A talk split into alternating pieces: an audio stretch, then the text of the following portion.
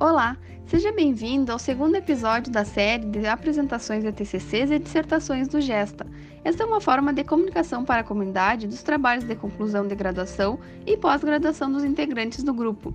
Meu nome é Martiele Gonçalves Moreira e eu vou apresentar a minha dissertação do mestrado em administração, intitulada Discriminação do gênero feminino no ambiente de trabalho, uma análise à luz da teoria institucional de Thorsten Veblen, defendida em 2019 que teve como orientadora a professora doutora Carolina Fleck e com a coorientação do professor doutor João Garibaldi Viana. Sabe-se que o acesso ao mercado de trabalho se mostra desigual entre homens e mulheres.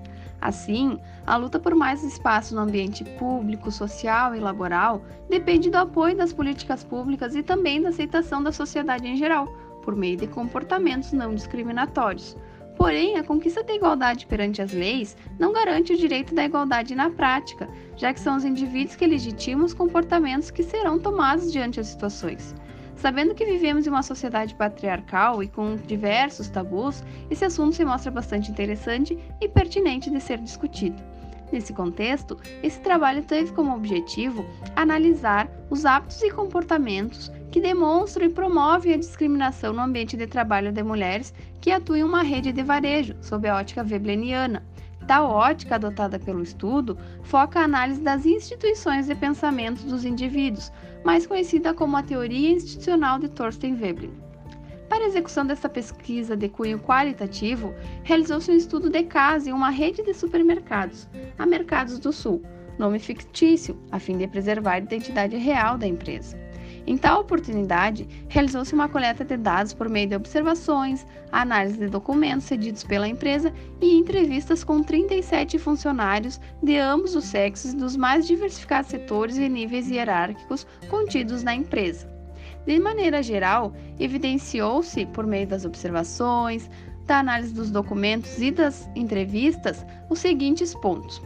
Primeiramente, notou-se a separação das funções pelas atribuições de cada sexo, cargos femininos e cargos masculinos. As mulheres se encontram em funções distintas das dos homens, devido às suas características mais delicadas, atenciosas, boas para o atendimento e organização do mercado. Pontos então evidenciados pelos entrevistados. Com isso, criam-se guetos femininos cargos geralmente menos valorizados, que são ocupados majoritariamente por mulheres, e guetos masculinos, que são os cargos mais valorizados, como gerente, e são ocupados na sua maioria por homens.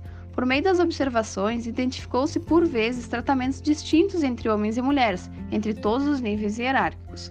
Apurou-se também a predominância dos homens em cargos de alto poder na empresa, e por fim, todos esses pontos culminam em uma divisão sexual do trabalho, que tem relação com a visão de que as mulheres pertencem à esfera reprodutiva, ou seja, do cuidado com a família e do lar, e os homens estão relacionados à esfera produtiva, ou seja, trabalhar para sustentar o lar.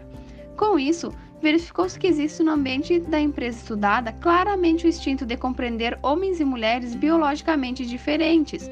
Logo, são compreendidos como responsáveis por papéis sociais diferentes, e esses papéis diferenciados levam a entender que existem espaços de homens e espaços de mulheres no ambiente de trabalho, concretizando o ciclo da discriminação de gênero, combinando com a divisão sexual do trabalho. Sendo assim, considera-se que está institucionalizado na empresa a discriminação do gênero feminino, sendo possível notar por meio de comportamentos historicamente arraigados que vão refletir no ambiente de trabalho e que perpetuam a divisão entre os sexos e a manutenção da discriminação do gênero feminino na sociedade de forma geral. O meio de mudança deve ser iniciado com políticas públicas efetivas e com o comprometimento da sociedade em mudar diversos comportamentos que influenciam tal questão. Esse é o grande desafio e que foi apontado nesta dissertação.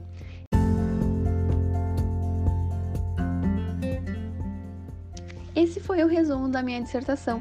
Espero que tenham gostado. Muito obrigada e fiquem atentos aos próximos episódios dos podcasts do Gesta.